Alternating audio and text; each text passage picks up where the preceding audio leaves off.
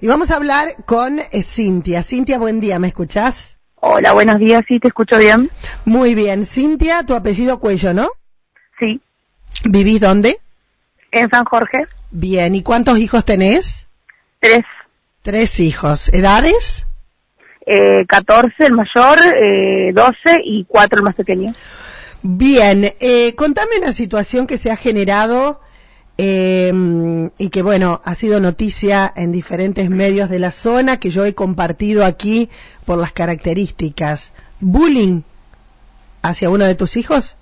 Sí, sí, sí, sí. Eh, bueno, Eli, el mayor, que es el que pasó por toda la situación, el año pasado fue víctima de, de múltiples, múltiples acosos desde, desde punto, desde maltrato verbal, desde maltrato físico, eh, desprecios como escupirle las hojas, escribirle las hojas, o sea, cosas menores, no dejan de ser importantes, pero menores a- atrás de, de pegar, empujar, patear en la escalera, por ejemplo, el maltrato contra él, el- constantemente la, la falta de respeto hacia él.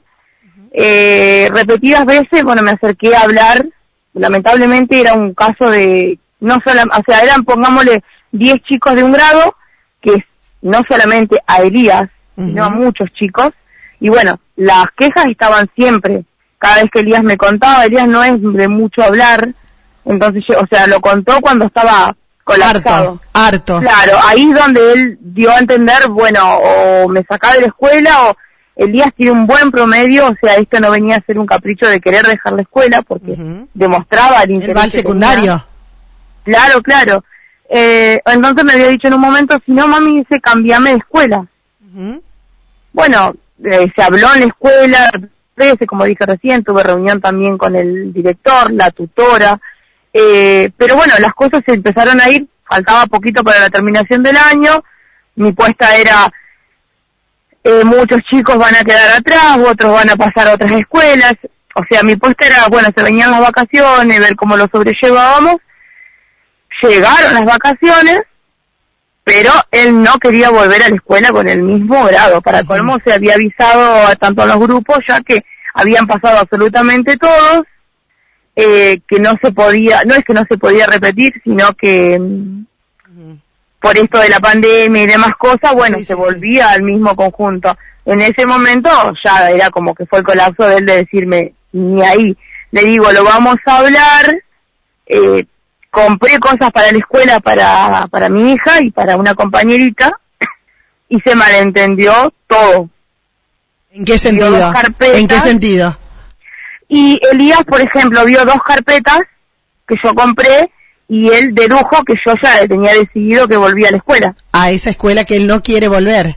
Exactamente. ¿Esos no son sus compañeros, Cintia, esos son los compañeros de la escuela desde que empezó el jardín? ¿O son nuevos? sí, algunos no. Ah. Lamentablemente, algunos vienen desde hace años y no es la primera vez que tenía quejas de- sobre estos chicos. Llegué a punto de hablar con sus propias madres. ¿Y qué respuesta Eh, tuviste? La respuesta es la misma de siempre. Y, perdonando la palabra, es un, como diciendo, es terrible, no puedo hacer nada. Otra respuesta fueron hablar con el padre porque estamos separados, lo tiene dos días él, dos días yo. Otra respuesta, hablar con mi mamá porque vive con mi mamá. O sea, en todo caso, el problema pasaba de mano en mano y en todo caso volvía a pasarlo el día otra vez otro día. Es por eso que decidió el otro día irse de la casa. Exactamente.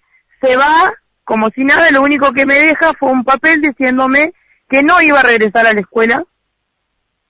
Ese fue lo único que, que supimos que fue el detonante porque yo había comprado útiles el día anterior. No lo noté raro, sinceramente, pero bueno, como dije antes, yo soy mamá de tres niños y tal vez, como en repetidas veces lo, lo digo, es eh, tendré que seguir tra- trabajando porque si mi hijo decidió eso y no frenarse a hablar conmigo, seguir trabajando como mamá en muchos ámbitos, ¿no? Eh, pero fue el punto justo para explotar, explotar de esa manera. Eh, decidimos eh, seguir haciéndolo público por ese motivo, porque no es solamente Elías, tuvo que pasar tal vez lo de Elías Claro, para, para, para que se tomen cartas en el asunto, imagino, desde la institución educativa donde él concurre allí en San Jorge, desde la familia de los chicos, eh, debe ser terrible que un chico no quiere ir a la escuela porque, como vos decís, le escriben las carpetas, le escupen, le gritan, lo empujan. ¿Es solamente a él o a varios chicos más? No, no, a varios chicos más. venía de varios chicos más porque cuando yo hablaba con Elías o cuando lo, lo subía al grupo exponiendo eh, el comportamiento de varios chicos, había mamás que me respondían, las mamás de chicos que eran víctimas respondían diciendo a mi nene le pasa exactamente lo mismo y eran todas las mamás que leían esos grupos. Mm. Pero bueno, lamentablemente se escuchaba la, la mamá que, que pasaba lo mismo que yo, es quien exponía lo que le estaba pasando. Otras mamás no, lamentablemente no, a ver, no voy a dejar de, de poner como todos son culpables menos yo, por supuesto, ¿no? Pero estoy diciendo, la institución en sí llamaba a las madres, tuvo muchísimas veces, porque a veces nos citaban a una a las tres, a mi caso a mí a las tres y a la otra mamá a las dos y media. Y cuando yo llegaba me decía la mamá no se presentó. Ah, claro. O sea, hay una respuesta bastante clara de lo que sucede también. O sea, siempre dije, el respeto viene de la casa. Las escuelas pueden ayudar en todo lo que quieran, pero lamentablemente si uno no se pone firme del otro lado, Exactamente. La, la educación, lo primero en educación lo aprendemos en nuestros hogares. Y Cintia, ahora, ¿cómo quedó la situación? Bueno, la escuela en sí en primer momento la región, la región octava, es la que se comunica conmigo, tanto como la parte de área de niñez, muchísimas entidades para darnos su apoyo. la escuela se comunica y me da una posibilidad de un cambio de turno con nuevos compañeros. Eh, lo pasaría, lo pasaban a la mañana con un grupo más reducido, un grupo que no había tenido problemas ninguno por el momento porque Elías no, o sea, Elías quería cambiar de escuela porque no veía otra salida, pero Elías ama esa escuela, claro, ama su escuela. sí. claro, e, es, exactamente, el tema era su escuela era. Entonces lo hablamos con Elías, si Elías quería dejar un año, yo no tenía problema, no era que apelaba a la educación óptima y no importaba lo que viva, simplemente que pensaba tal vez egoístamente en su futuro. Y yo le decía, no podés dejar la escuela y no seguir con lo que tanto te gusta porque otros chicos te designen a ver, joderte el tiempo para que no vayas. Claro, claro. Torturarlo, torturarlo, porque... Exacto, es, como... porque llegaron a extremos, a extremos. Así que ahora él está en su escuela. Él está en su escuela, pasó a la mañana, eh, compañeros nuevos quienes lo recibieron hermoso porque lo, sabían todos el caso que había.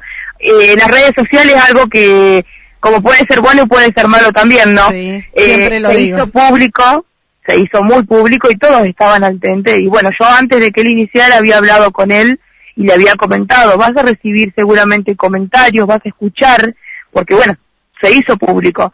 Eh, gracias a Dios el grupo que lo recibió, lo recibió de 10 porque llegó feliz como él es. Ah, bien, bueno. Llegó feliz como él es. Y los profesores también, bueno, la, escuela se comprometió con las tutoras para estar encima, no encima de él, encima de todos. Claro, mirar un poco más mirar un poquito más allá, prestar atención, algunos comportamientos. Eh, claro, claro, claro. Y, y sobre todo, eh, fíjate vos, ¿no? Como decías, el detonante fue que él desapareciera. ¿Cuánto estuvo desaparecido?